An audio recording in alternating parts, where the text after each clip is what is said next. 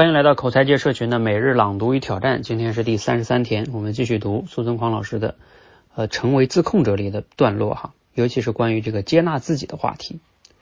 有的人可能会担心，接纳自己之后啊，自己会不会变得懈怠呢？从此失去斗志，不再努力了呢？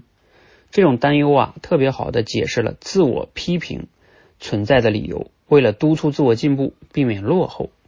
用批评来促进行动，实际上是一种典型的胡萝卜加大棒的做法。做得好呢，就给予赞扬和奖励；做得不好呢，就给予批评和打击。从某种意义上来说呢，自我批评啊，就像是我们挥舞在手里的一个鞭子，只要做得不好，就抽自己一下，让自己感到羞愧和痛苦。为了避免这种痛苦的感受啊，我们就会不停的努力。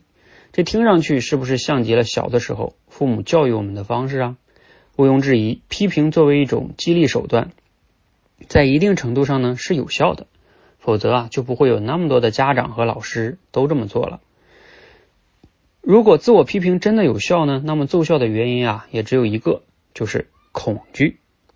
但是问题是呢，把恐惧当作动机，存在着致命的缺陷啊。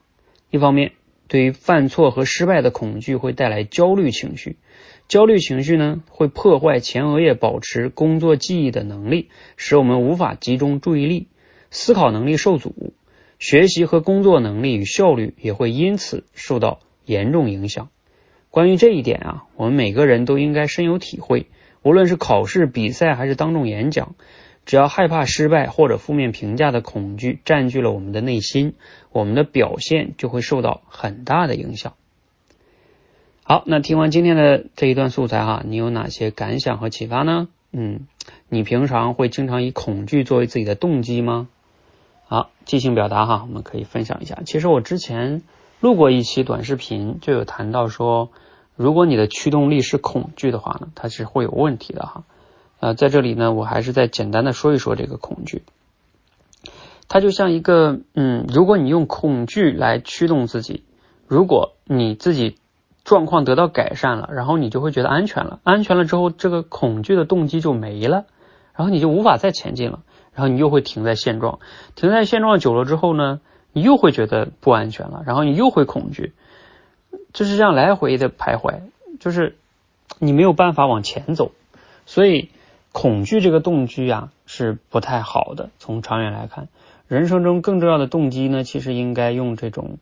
啊，愿景啊，或者说你最终想要什么来驱动你自己，这样的话你才能更好的呃朝着某一个方向持续前进。就这个就是恐惧作为动机最后最关键的一个逻辑哈。包括吧，我拿举个例子吧，比如说像我们很多人做演讲吧，如果你的动机总是希望说，哎呀，我这次能不能就表现的好一点啊，千万不要丢人啊，等等等。如果你总是这样想，你就会把关注点全放在自己身上。如果呢？你把这个关注点放成了我能给其他人带来什么价值啊？包括我想通过演讲实现哪些目标？这个时候你就不会特别的关注自己，嗯，某一项表现的多么多么好，就算当下不好，我也可以不断的改善嘛。所以它是完全不一样的，它是一个前进型的动力和一个害怕怎么怎么样，这两种动机是完全不一样的。希望我们都能慢慢的摆脱这种恐惧型的动机。让自己呢真正拥有那种愿景型的驱动力，那你人生才会有更好的变化哈。好，今天就先聊到这儿哈，你们可以听听我之前那期节目，我会聊的多一点，谢谢。